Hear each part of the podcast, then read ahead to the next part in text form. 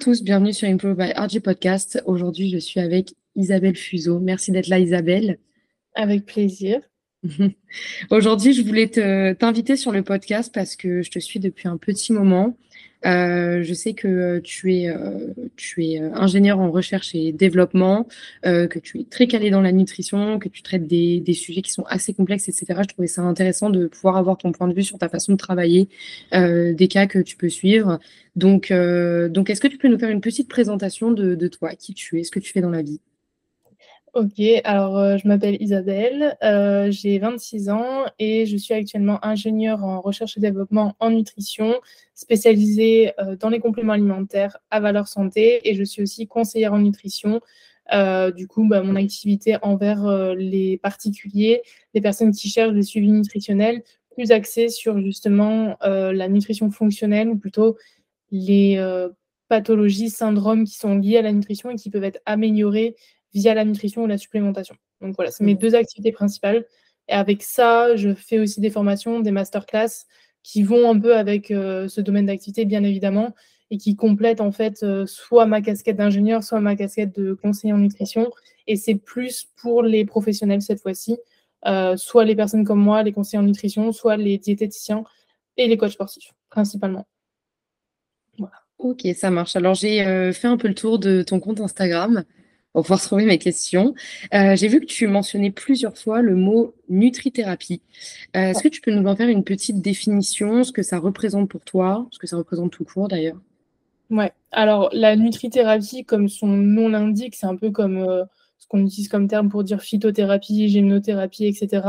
C'est tout simplement le fait de pouvoir améliorer, et j'utilise bien le terme améliorer, euh, des symptômes ou même une pathologie via la nutrition euh, et la supplémentation. Les deux vont ensemble parce que de toute manière, c'est la même chose, c'est juste la forme qui change.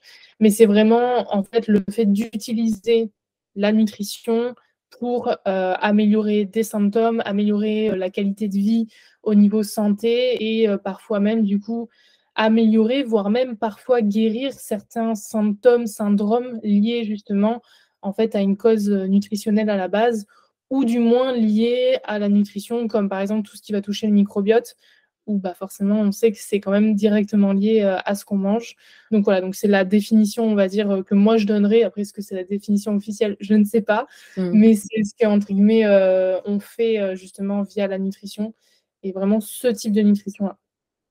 Et toi, tu as des cas qui sont quand même assez complexes. Euh, tu suis euh, quand même des gens qui ont des troubles du comportement alimentaire, euh, qui ont des SOPK, ce genre de choses-là. Généralement, quel facteur tu vas checker chez une personne qui, qui souhaite commencer un coaching avec toi? Qu'est-ce que tu recommandes à cette personne de faire d'un point de vue santé pour cibler un petit peu son cas en tout cas? Ouais, alors faut savoir que dans mon cas moi, j'ai tendance à être quelqu'un qui demande énormément de précision. Euh, sur beaucoup, beaucoup de choses. Euh, par exemple, euh, quand je démarre un suivi avec quelqu'un, la personne a un questionnaire à me remplir. Je crois qu'il y a plus de 150 questions dans mon questionnaire. Et c'est des questions bien précises qui, moi, me permettent, quand je lis le dossier, avant même de connaître la personne, de vraiment cibler, OK, quels sont les symptômes dont elle souffre et faire des liens, des corrélations entre justement ces réponses aux questions pour me dire, OK, ça ressemble plutôt à ça, ça ressemble plutôt à ça, on va l'explorer ci ou ça. Et euh, c'est vraiment comme ça que je commence. Après, euh, je sais qu'on est beaucoup à me poser des questions euh, là-dessus, mais je ne démarre pas forcément un suivi en demandant des analyses euh, biologiques, par exemple. Mmh. C'est pas forcément quelque chose qui est si important que ça au début. Moi, je préfère travailler sur le clinique en premier, c'est-à-dire vraiment le symptôme et euh, bah, du coup, encore une fois, me servir de la nutrition pure et dure et de la supplémentation, pourquoi pas, pour améliorer. Et si vraiment euh, je suspecte quelque chose derrière, je vais aller demander euh, des analyses ou du moins des examens plus poussés avec l'aide des médecins pour pouvoir voir justement si tout simplement bah, il y a quelque chose réellement derrière ou pas. Mais c'est vraiment en second temps.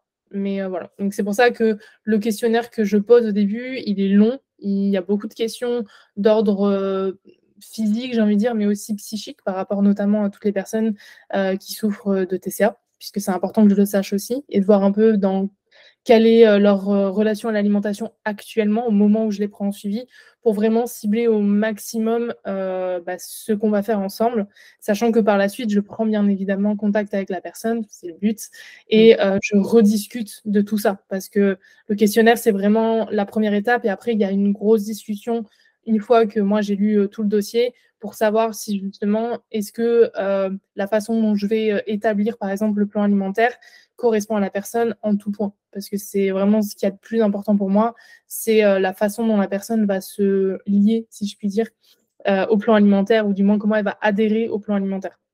C'est vrai que, moi, tu vois, je, sais que j'ai des collègues qui le demandent directement avant d'entamer un suivi. Est-ce que tu penses que, bah, du coup, on peut vraiment cibler un problème, une pathologie ou quoi que ce soit, sans la nécessité, du coup, d'une prise de sang?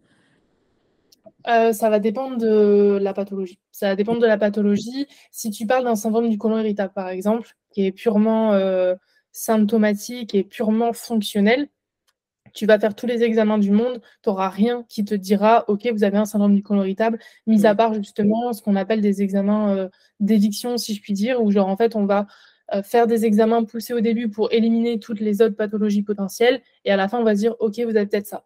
Ce que moi, je trouve pas logique, et pas logique notamment dans l'idée que euh, les examens coûtent cher, et en plus de ça, les examens euh, dont je parle sont pas forcément les plus sympathiques à faire. Euh, donc c'est vrai qu'en général, moi, je dis, vaut mieux qu'on teste, même si c'est un, une supposition, un régime low par exemple, pour le syndrome du côlon irritable, voir si ça fonctionne, et après, continuer des recherches si jamais ça ne fonctionne pas en totalité. Mais c'est non invasif, c'est juste de l'alimentaire, c'est juste des régimes d'éviction et ça permet vraiment de, des fois d'avoir un, avant-après qui est incroyable et donc de ne pas avoir à passer chez le médecin, à avoir faire euh, des examens qui sont hyper invasifs, qui sont euh, onéreux pour euh, bah, la sécurité sociale, etc. Mais aussi, même personnellement, il y a des examens, on n'a pas forcément envie de faire. La coloscopie, c'est pas le truc le plus grave du monde. Donc c'est pour ça que dans ces cas de figure-là, on peut toujours supposer qu'il y a ça, tester des choses, puisque de toute manière, on ne fait que des choses qui ne sont non invasives, puisque même quand on utilise des compléments alimentaires, on un complément alimentaire, euh, notamment quand on parle de micronutrition pure, ce sont des éléments qu'on a naturellement dans l'organisme. Donc à partir du moment où on suit les posologies, etc., il n'y a aucun risque. Et après, pour d'autres petits trucs, par exemple, quand on doit utiliser la phyto, quand tu suis en fait les réglementations et ce qui est euh, imposé euh, au niveau des posologies, il y a zéro risque non plus. Après, il faut être quand même intelligent, il faut faire les choses bien. Mais euh, c'est pour ça que c'est pas comme quand on donne un antibiotique par précaution, ce qui est pas du tout pour moi la bonne chose à faire, où là ça peut avoir des conséquences pas ouf en fait derrière. Donc mmh. c'est pour ça que dans ces cas de figure là, je peux m'avancer sur des euh, suppositions, euh, des, euh, je ne vais pas dire diagnostic parce que ce n'est pas des diagnostics, mais ouais, des suppositions sur OK, vous avez ça, vous n'avez pas ça. Par contre, dans d'autres cas, je vais prendre l'exemple du SOPK ou de l'endométriose, c'est important d'aller vérifier au niveau hormonal parce que en fonction de ce qui va être touché au niveau de la maladie, par exemple le SOPK, qui n'est pas considéré comme une maladie mais un syndrome, tu as des SOPK qui vont être plutôt de type hyperandrogénie. Euh, t'en as, ça va être uniquement les ovaires polykystiques. T'en as d'autres, ça va être l'insulinorésistance. Et en fait, si tu ne cibles pas, euh, si tu n'identifies pas où est le problème, bah, tu ne pourras pas jouer derrière, enfin, tu ne pourras pas savoir exactement sur quoi jouer derrière. Donc, ça dépend vraiment, en fait, euh, de la pathologie. Mais c'est vrai que tout ce qui va considérer, considérer, considérer non, tout ce qui va, euh, ah, j'ai pas le terme. ouais, voilà. les pathologies hormonales, féminines notamment, c'est quand même important d'aller euh, d'aller faire les examens pour. Euh, le SOPK, c'est pas très compliqué. L'endométriose, c'est pas très compliqué non plus. C'est pas des examens cool, mais vaut mieux le faire pour être sûr après d'aller sur la bonne voie. Parce que SOPK endométriose, même si c'est rare qu'on se trompe au niveau des syndromes, des symptômes, pardon, bah c'est pas la même façon de faire au niveau de mm. l'alimentation, au niveau euh, même de la complémentation derrière en fait. Et même la phyto, par exemple, si tu utilises de la phyto, bah, c'est pas les mêmes plantes que tu prends puisque c'est pas les mêmes causes, tu vois. Et si tu ne sais pas, bah tu peux faire prendre des choses qui ne vont pas forcément avoir un impact négatif, mais qui vont pas forcément aider. Donc euh, voilà, c'est vraiment dans certains cas en fait. Euh, c'est comme le SIBO. Le SIBO, si tu n'as pas les analyses sous les yeux, c'est compliqué de savoir si c'est un SIBO à méthane, si c'est un SIBO à hydrogène, etc. En fait. Donc c'est vraiment dans certains cas de figure où je peux uniquement faire du clinique et encore une fois faire des suppositions. Et d'autres cas où franchement tu le vois, tu le vois soit justement avec le questionnaire dont je te parle, euh, que ça peut ressembler à une endométriose, que ça peut ressembler euh, à un SOPK ou une, une insulinorésistance, etc. Et donc dans ces cas-là, ça peut être sympa d'aller quand même vérifier, un, pour aussi avoir l'approbation des médecins derrière, parce que c'est toujours utile d'avoir des médecins qui sont OK avec ce que tu fais avec leurs patients, euh, et deux, pour être sûr que toi, tu fais les choses bien. Et aussi pour avoir des avant-après par la suite entre analyses sanguines. Entre, par exemple, un indisoma euh, au début d'un coaching et un indisoma euh, six mois après. Ça, c'est hyper intéressant pour voir si, justement, au niveau biologique, tout est revenu à la normale. C'est quand même euh, hyper important. Ok. Tu parlais de SOPK. Alors, pour ceux qui ne savent pas, du coup, le SOPK, c'est le syndrome des ovaires polykystiques. Euh, et tu as parlé aussi d'endométriose, donc ça, c'est bah, du coup des, euh, des, choses qui touchent euh, les femmes.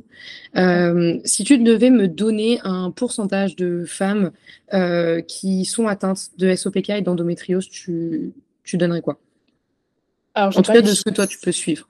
Ouais, de ce que moi, je peux suivre, parce que j'ai pas les chiffres exacts, mais euh, déjà, en règle générale de syndrome féminin, de pathologie féminine, si par exemple on rajoute le SPM dedans, rien que ça, mm. euh, qui n'est pas une pathologie, hein, mais qui est un syndrome, euh, honnêtement, c'est quasiment 80% des femmes que j'ai en suivi, hors pilule, qui ont un SPM, par exemple.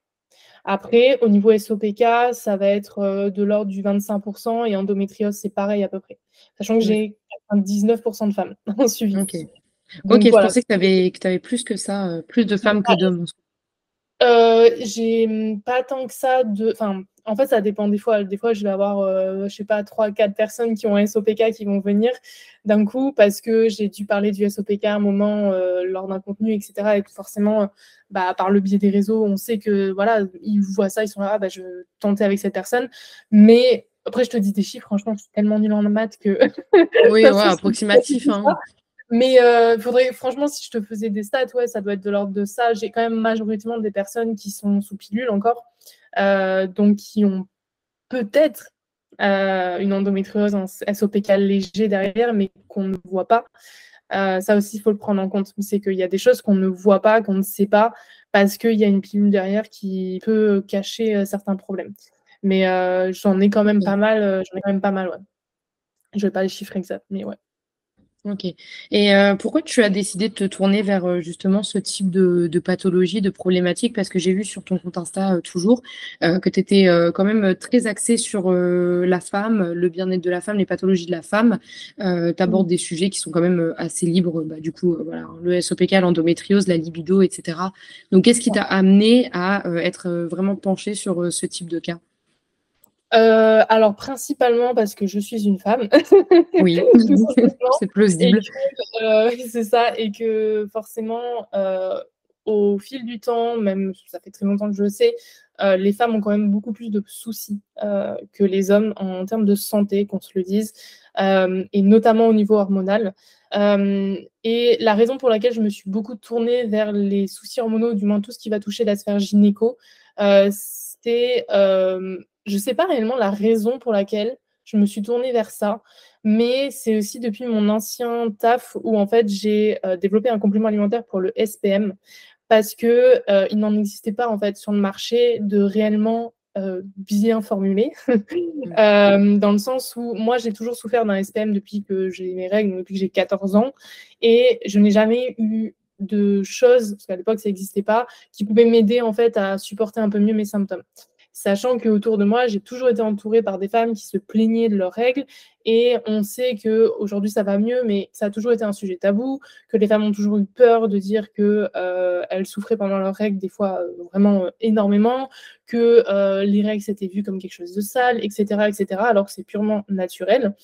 Et euh, quand en fait euh, bah, j'ai fini mes études et que j'ai pu commencer à développer des compléments alimentaires, ma première idée, ça a été je veux créer un complément alimentaire qui aide les femmes à supporter leurs règles douloureuses parce que ce n'est pas normal, parce que ça ne devrait pas être normal et parce que ça n'existe pas sur le marché. Donc c'est la première euh, idée en fait que j'ai eue quand j'ai développé ce complément alimentaire. Et c'est parce que j'ai étudié beaucoup le marché de justement qu'est-ce qui existait pour ça. Il existait déjà des compléments alimentaires, mais c'était réellement euh, pas de la qualité. C'était énormément de je me sers d'une pathologie pour faire de l'argent, et ça, c'est un truc que je déteste, euh, par beaucoup, beaucoup de boîtes qui pensaient en fait faire les choses bien, alors qu'en fait, il n'y a aucune recherche derrière, et genre vraiment aucune. Et euh, moi, j'avais les outils pour, j'avais les connaissances pour, et donc c'est pour ça que j'ai développé ce complément alimentaire. Et en fait, au fil du temps, je me suis aussi beaucoup tournée vers la femme enceinte, euh, vers euh, la femme allaitante aussi, enfin toute la, toute la partie en fait euh, grossesse et postpartum, parce que en fait je me suis rendu compte aussi à quel point il y avait une mésinformation dans tous ces domaines. C'est réellement pour ça en fait que je me suis tournée vers ça, et c'est parce que j'ai envie de normaliser certaines choses, comme quand j'ai fait mes réels sur la libido chez la femme, parce que combien de femmes j'ai entendu en suivi ou même en règle générale, soit se plaindre de sa libido, soit penser qu'elles ne sont pas normales parce qu'elles n'ont pas de libido, etc. Alors que ça dépend énormément du cycle, énormément de choses. Et euh, en fait, c'est vraiment quand je me suis rendu compte, quand j'étais euh, vraiment sur les réseaux dans ce milieu-là, qu'il y avait un réel manque d'informations en fait envers comment une femme fonctionne réellement et euh, des choses normales en fait, parce que beaucoup de gens, que ce soit dans le milieu de la ou même en règle générale, ceux qui parlent en fait d'informations, de connaissances sur les réseaux, ont du mal en fait à réfléchir euh, scientifiquement, si je puis dire, et vraiment à revenir un peu aux, racines de ce qu'on est au niveau anthropologique, de comment on fonctionne euh, de manière hormonale, parce qu'aujourd'hui on fonctionne toujours indirectement de la même manière que quand on était encore des, considérés, si je puis dire, euh, comme des animaux primaires, etc. Et c'est des choses que beaucoup de gens n'arrivent pas à comprendre, et du coup ils ne comprennent pas certains comportements ou certaines choses qu'on vit aujourd'hui, comme encore une fois la libido par exemple, qui est forcément cyclique, puisque nous sommes des personnes cycliques en tant que femmes.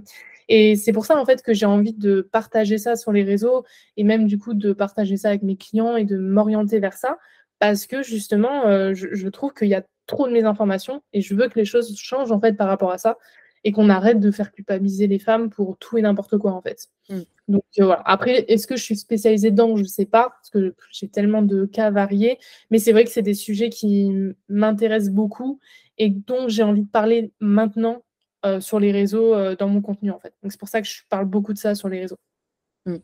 Et je trouve que tu as totalement raison quand tu dis qu'il y a beaucoup de désinformations, enfin de mésinformations du coup, et que ça, ça manque réellement de, de connaissances. Je sais que tu vois, moi quand j'étais en études pour euh, être coach, il y avait un chapitre qui était abordé pour, par exemple, les femmes enceintes le chapitre était tellement court. Et tu vois, moi, c'est relatif au, sport. Euh, mm. Toi, tu es vraiment euh, plus dans la nutrition, mais pour faire un peu le lien, euh, en fait, tu vois, à l'heure actuelle, j'ai une femme enceinte qui me demande de la prendre en charge, mais je sais absolument pas comment faire, tu vois. Parce que je trouve que dans les études, et j'ai déjà parlé un peu du problème de, des formations telles que le BPG, parce qu'il est trop peu riche, mais ça, c'est encore un autre sujet. Mais du coup, on te propose potentiellement du coup de la connaissance qui est très minime et que par la suite, c'est très compliqué de trouver euh, des formations euh, ou euh, des, séminaires ou quoi que ce soit qui vont parler de, ce cas-là. Donc c'est en fait une, forme de clientèle qui peut se sentir un peu délaissée et qui ne sait pas trop vers qui se tourner. Et je pense que tu seras d'accord avec moi que dans la médecine, il y a trop de, croyances, il y a trop de choses qui sont à reformuler, euh, beaucoup de mésinformations aussi, de mauvaises informations qui circulent, etc.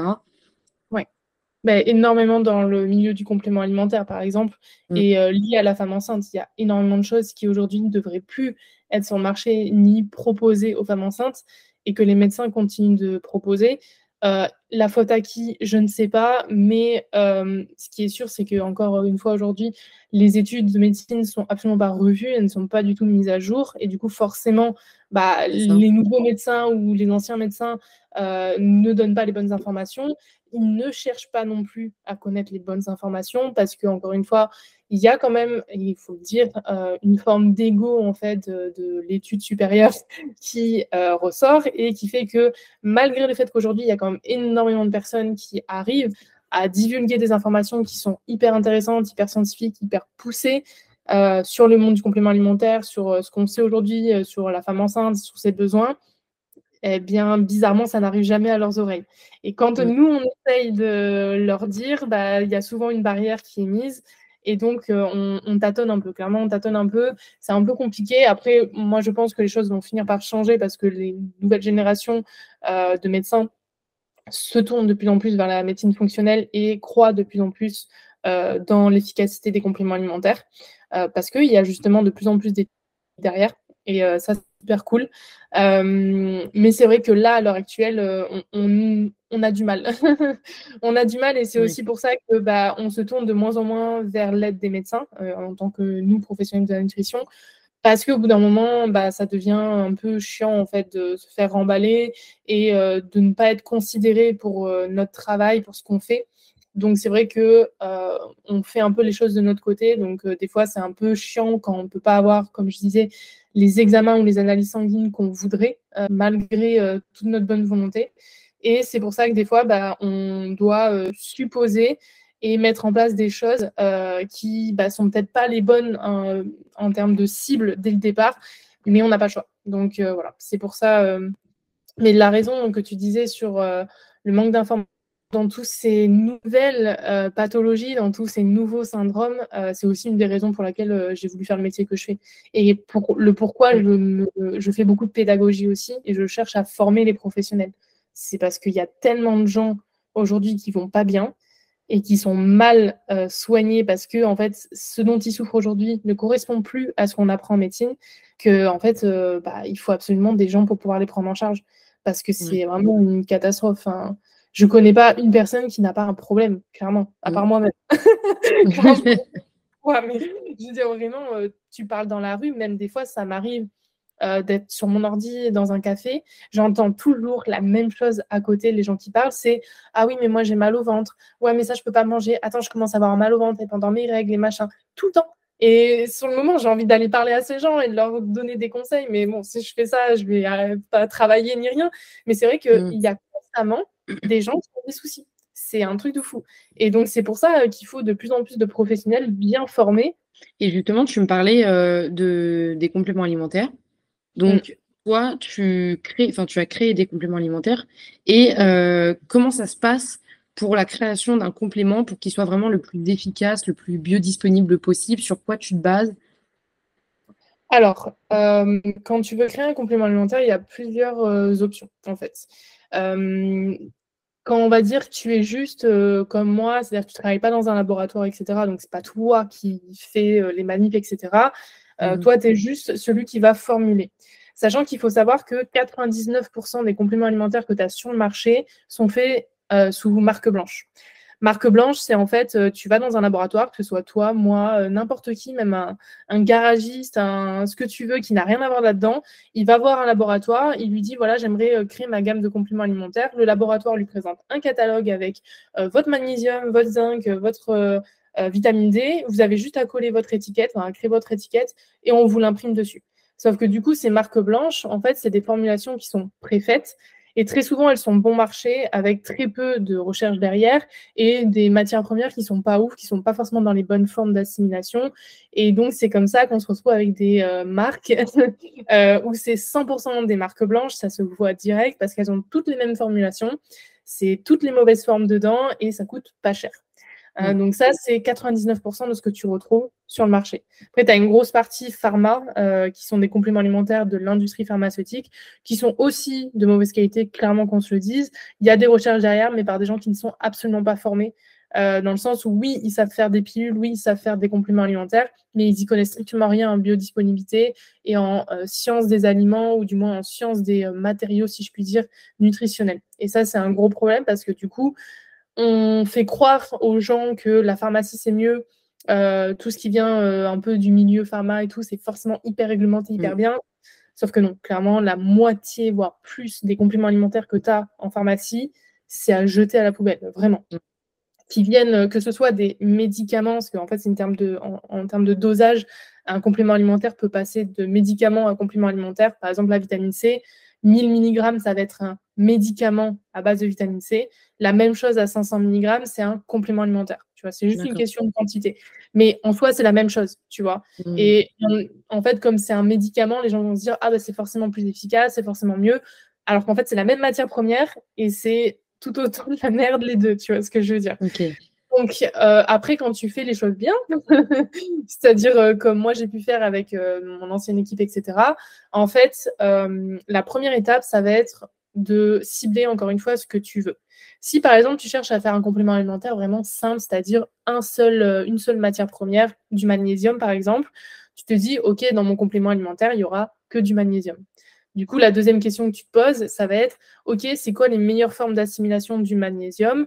Euh, tu, Ça, c'est dans les études scientifiques. Donc, tu vas faire ton travail de scientifique, c'est-à-dire éplucher PubMed et aller chercher euh, toutes les études en fait qui ont prouvé que euh, le bisglycinate, c'est mieux assimilé que le citrate, que le taurinate de magnésium, c'est la seule, la seule forme qui passe la barrière hémato-encéphalique, etc., etc.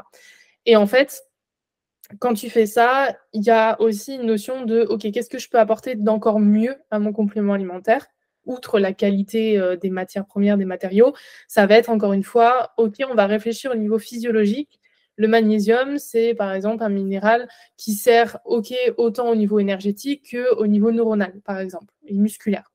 Sauf que, comme je le disais, euh, au niveau neuronal, forcément, il faut que ça atteigne le cerveau. Le cerveau, il y a une barrière hémato-encéphalique. Est-ce que le magnésium sous la forme X euh, bisglycinate de magnésium passe cette euh, fameuse barrière Non. OK, dans ce cas, on va mettre une deuxième forme de magnésium en plus qui, elle, passe pour cibler autant au niveau neuronal qu'au niveau musculaire.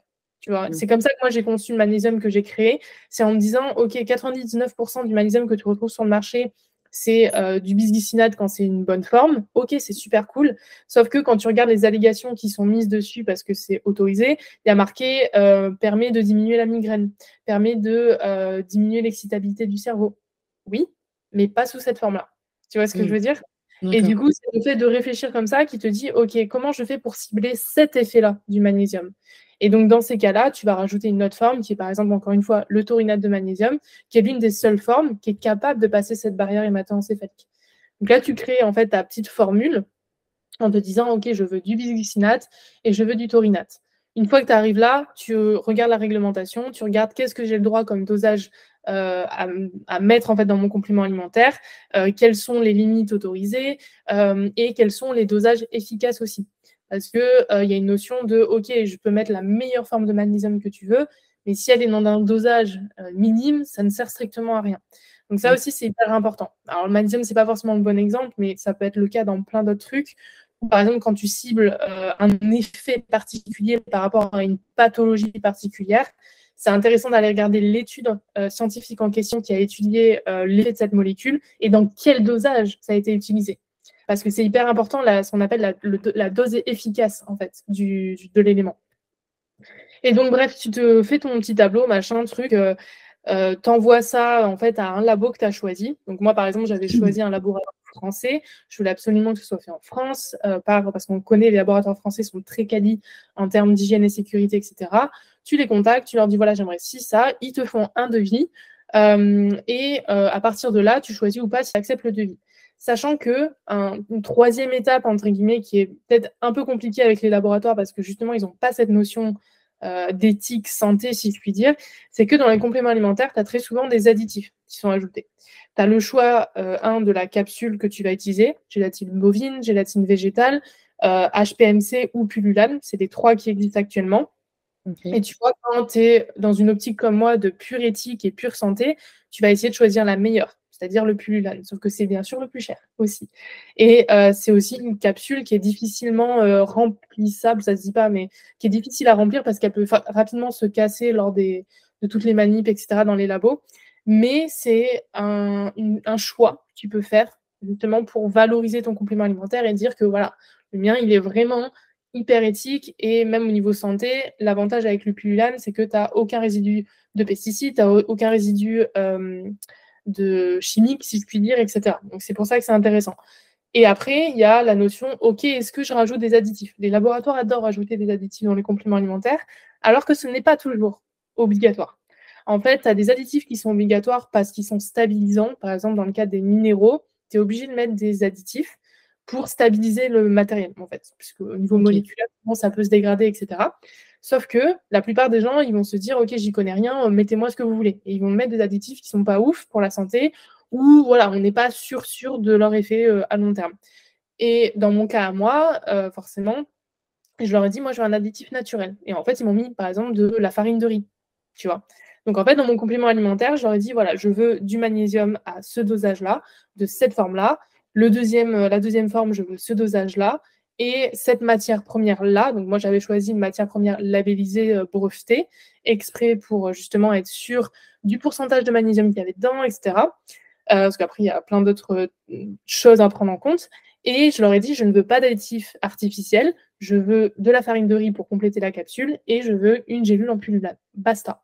Et une fois que tu as ça, ils te font le devis, ça coûte cher ou pas, tu acceptes ou pas. Et une fois que c'est accepté, après, tu as toute la partie euh, purement euh, réglementaire où en fait, tu dois tout simplement euh, aller déclarer ton produit à la DGCCRF, qu'il valide ou pas, si au niveau réglementaire, tout est OK, au niveau des allégations, de l'étiquetage, etc. Et une fois que c'est fait, ça part en création et tu reçois ta commande. Voilà. Globalement, c'est comme ça que c'est fait un bon complément alimentaire, avec vraiment cette notion de je fais la recherche derrière euh, de euh, qu'est-ce que je veux mettre dans mon complément alimentaire, qu'est-ce que je veux cibler. Et mm. encore là, je parlais vraiment du complément alimentaire le plus simple du monde. Mais quand j'ai créé par exemple le SPM Down, donc mon complément alimentaire pour le SPM, c'est j'ai pris le SPM, j'ai étudié le SPM, j'ai regardé quelles étaient les causes de chaque symptôme et je me suis dit, OK, qu'est-ce que je peux utiliser euh, dans la nature, si je puis dire, pour cibler chaque cause du SPM. Et c'est comme ça, en fait, qu'après, j'ai fait mes études, enfin mes recherches scientifiques, que j'ai euh, récupéré tout ce qui était le plus efficace et que après, en fait, j'ai formulé comme ça, en fait. Et c'est comme ça que ça devrait être fait, tu vois, sans que ce n'est jamais le cas, vraiment. Mm. Ou dans très, très, euh, très peu de, de, de marques, euh, c'est fait comme ça, quoi. D'accord. C'est hyper intéressant. Je me suis toujours demandé comment on faisait des compléments. Honnêtement, 90% des cas, quand j'ai des clients qui prennent des compléments alimentaires, quand ils t'envoient, parce que moi, je demande toujours à mes clients de m'envoyer les boîtes de leurs compléments, savoir si c'est des, justement des compléments euh, de pharmacie ou d'une autre marque ou quoi. Euh, je reçois tout le temps des, des compléments de pharmacie. Et euh, à chaque fois, quand j'explique que bah, malheureusement, ça c'est c'est vraiment du bullshit et qu'en fait, c'est juste, tu vois, de la perte d'argent, mais les gens comprennent pas parce que c'est ce que tu as dit, c'est que comme pour eux, ça vient de la pharmacie, c'est que c'est le truc le plus sûr, le plus fiable possible, alors qu'en fait, euh, pas du tout. Et euh, bah, malheureusement, ouais, des bons compléments alimentaires, ça coûte cher, mais dans la, dans la finalité, pardon, pour le résultat que ça donne, et c'est un vrai investissement plutôt que de gâcher de l'argent dans des compléments de pharmacie qui, au final, ne vont avoir aucun impact sur ton corps. Ils sont pas moins chers en plus, hein, les compléments alimentaires de pharmacie. Très souvent, on pense que c'est cher un bon complément et pas toujours. Parce que moi-même, qui vois un peu euh, l'envers du décor, je peux te dire que soit c'est parce qu'ils se font des marges de malade, clairement, parce que tu ne peux mmh. pas te faire une marge de malade avec les compléments alimentaires normalement, soit vraiment ils se font des marges de ouf, soit euh, c'est vraiment parce que euh, ils ont mis des matières premières euh, vraiment de ouf dedans et brevetées qui coûtent cher elles-mêmes et forcément ça augmente le prix final. Mais un complément alimentaire, genre comme le mien, le SPM Down, etc., à un coût de production, c'est pas si cher que ça. Tu vois? Donc ça, ça dépend aussi de l'éthique de, de l'équipe marketing derrière. Hein. Mm. Beaucoup. Hein. C'est très très cher, moi je trouve, hein, les compléments alimentaires. Comparativement justement euh, à d'autres bons compléments que tu peux trouver sur le marché qui sont pas si chers que ça. Mm. Je suis contente de faire le point sur ça parce que bah, du coup, au moins, tu vois, pour les gens qui bah, qui comprennent pas pourquoi des, des compléments de pharmacie, au final, euh, bah, c'est pas si bon que ça. Euh, bah, là, au moins, tu vois, ils pourront le savoir. Je vais envoyer ce passage à chacun de mes clients, comme ça, euh, ils pourront le voir. Et si je te donne un cas, on va parler d'un cas général pour éviter le, le truc de bah, ça dépend. Euh, si je te donne le cas d'une personne qui est en très bonne santé, qui n'a pas de problème spécifique, qui souhaite juste euh, bah, euh, se transformer physiquement, se mettre au sport, etc. Si tu avais un top 3 des meilleurs compléments alimentaires, en tout cas des plus utiles, et un top 3 des moins utiles, est-ce que tu en aurais un? Alors vraiment, pour, pour parler généralement, parce qu'il y a des compléments alimentaires justement généraux, si je puis dire, euh, le magnésium, premièrement. Mm. Voilà, ça c'est le top 1 pour diverses raisons. La première, c'est que tout simplement, on est à 75-80% tous déficients en magnésium. Ça, c'est les études qui le prouvent. Les stats le prouvent, euh, tout simplement parce qu'on ne trouve pas de magnésium dans l'alimentation, quasiment pas, ou en trop petite quantité par rapport à l'aliment qu'on va consommer. Par exemple, le chocolat, on ne va pas en manger un kilo. Donc forcément, euh, l'apport en magnésium est beaucoup plus restreint. Deuxièmement, parce que la forme d'assimilation, encore une fois, du magnésium dans les aliments n'est pas la meilleure. Et encore une fois, c'est un minéral qu'on a énormément de mal à, assimiler, en fait, euh, en termes de, de, de, de, récepteurs, non, mais de transporteurs au niveau euh, intestinal. En fait, on en a trois transporteurs, mais euh, il y en a un qui, justement, est hyper utile avec les compléments alimentaires parce qu'il est lié aux acides aminés. Sauf que dans l'alimentation, le magnésium n'est pas lié aux acides aminés qu'on retrouve en fait. C'est du magnésium classique, etc. Et aussi parce que tout simplement, les aliments sont de moins en moins riches en micronutriments, qu'on se dise. Oui. Donc voilà. là, ah, il y a une dernière raison par rapport au magnésium, c'est aussi parce que comme on vit dans, des dans une société euh, beaucoup plus stressante qu'avant, le magnésium fuit en fait euh, au niveau des urines quand on est très stressé avec la sécrétion de cortisol, etc. Donc c'est très lié aussi aux gens stressés, etc. Donc, c'est les euh, quatre raisons, je crois que j'ai dit, euh, pour lesquelles le magnésium est hyper, hyper important et que vraiment, c'est le truc, genre, sans hésiter à n'importe qui, je lui dis, tu peux prendre du magnésium. Le deuxième, ça va être la vitamine D. C'est pour exactement les mêmes raisons. On est quasiment tous déficients à 70% en vitamine D. Encore une fois, parce qu'on n'en apporte pas suffisamment euh, via l'alimentation. Et en plus de ça, on a tendance à dire oui, je vais m'exposer au soleil pour avoir suffisamment de vitamine D. Sauf que ce qu'oublient les gens, c'est que, un, on est à 80% de notre corps couvert. Donc la vitamine D, c'est bien mignon, mais euh, à part les avant-bras, il n'y a pas grand-chose en fait au niveau de la peau qui peut capter les UV. Euh, même le visage avec tout le maquillage, la, crème solaire qu'on recommande de mettre tous les jours, etc. Mm. Forcément, ça bloque ça. Deuxièmement, les personnes qui ont la peau pigmentée, c'est mort. voilà, faut le dire. Et en plus de ça, les longueurs d'onde euh, du soleil, en fait, qui permettent la synthèse de vitamine D au niveau de la peau, elles sont disponibles quasiment que en été, c'est-à-dire deux mois dans l'année. Mois dans l'année dans laquelle on recommande aux gens de mettre de la crème solaire. Donc tu comprends que l'un dans l'autre, notre peau, elle n'est pas tant que ça en fait exposée euh, au UV en fait. Et tant mieux, j'ai envie de dire, vaut mieux ça parce qu'on sait à quel point c'est dangereux. Donc c'est aussi pour ça que la vitamine D, elle est hyper, hyper importante la supplémentation. Et euh, le troisième, c'est le collagène. Alors, c'est pas exactement pour les mêmes raisons, même si ça se rejoint. Le collagène, euh, principalement parce qu'à partir de 25 ans, la synthèse de collagène endogène, c'est-à-dire à, l'intérieur de votre organisme, diminue. Donc c'est pour ça qu'il y a un vieillissement de la peau, il y a un relâchement cutané, etc. Euh, et en plus de ça, on n'apporte aucun collagène dans notre alimentation. Genre aucun. Mm. Parce qu'aujourd'hui, on ne consomme plus du tout euh, tout ce qui va être tendons, ligaments des animaux. Euh, en plus, pour toutes les personnes qui sont végétariennes, végétaliennes, c'est mort. Il y a zéro collagène. Il n'existera jamais parce qu'il n'y a pas de collagène dans les végétaux. Et donc voilà, donc les deux raisons principales, et d'autant plus quand on est sportif, où là, c'est hyper important parce que forcément, euh, la balance euh, dégradation et synthèse, elle est vachement plus grande. Et donc, c'est hyper important de se, bah, de se, supplémenter en collagène en prévention. Les gens ont du mal avec cette notion de je prends un complément alimentaire en prévention. Là, les mm. trois que je dis, c'est de la prévention contre les déficiences ou contre les blessures plus tard par rapport au collagène, tu vois. Et ça, les gens, ils ont du mal avec ça parce qu'ils se disent, mais attends, moi, je veux prendre un truc maintenant parce que je veux que ce soit utile maintenant et que j'en ressente les effets tu vois. Alors que non, le but, c'est justement que tu évites de ressentir les effets du manque de, ce, de ces compléments alimentaires, en fait, de ces micronutriments. Donc, mm. c'est vraiment hyper important, euh, ces trois compléments, c'est vraiment ce que je dis. N'importe qui peut prendre ça, vraiment n'importe qui, sauf peut-être les enfants pour, euh, enfin les jeunes gens pour le collagène parce que ça ne sera pas utile, tu vois. Mais euh, vitamine D et magnésium pour tout le monde. Et du coup, les trois que je trouve inutiles, euh, le Chrome, le premier pour moi. le premier, c'est le Chrome. Euh, pourquoi? Parce que au niveau des études, en fait, euh, la plupart des gens prennent le Chrome en se disant Ok, je vais mieux assimiler les glucoses, ça va rentrer dans mes cellules, ça va pas aller se mettre sous forme de graisse, etc. Clairement, chez une personne en bonne santé, qui n'a même, même une personne en bonne santé, j'ai envie de te dire, ça n'aura pas d'effet. En fait, ça aussi, c'est une deuxième chose qui est hyper importante à prendre en compte et dont les gens ne comprennent pas, c'est que euh, les personnes qui créent des compléments alimentaires se servent de faits scientifiques, physiologiques, pour euh, justifier le fait de prendre un complément alimentaire. Je vais te donner un exemple. Par rapport au chrome, on sait que le chrome, à l'intérieur de l'organisme, et je te parle vraiment de la molécule, hein, le chrome, enfin l'atome plutôt, euh, il sert à, effectivement, il permet de faire rentrer le glucose dans les cellules. OK, c'est un fait physiologique, tout comme le sang permet de transporter le fer, tu vois.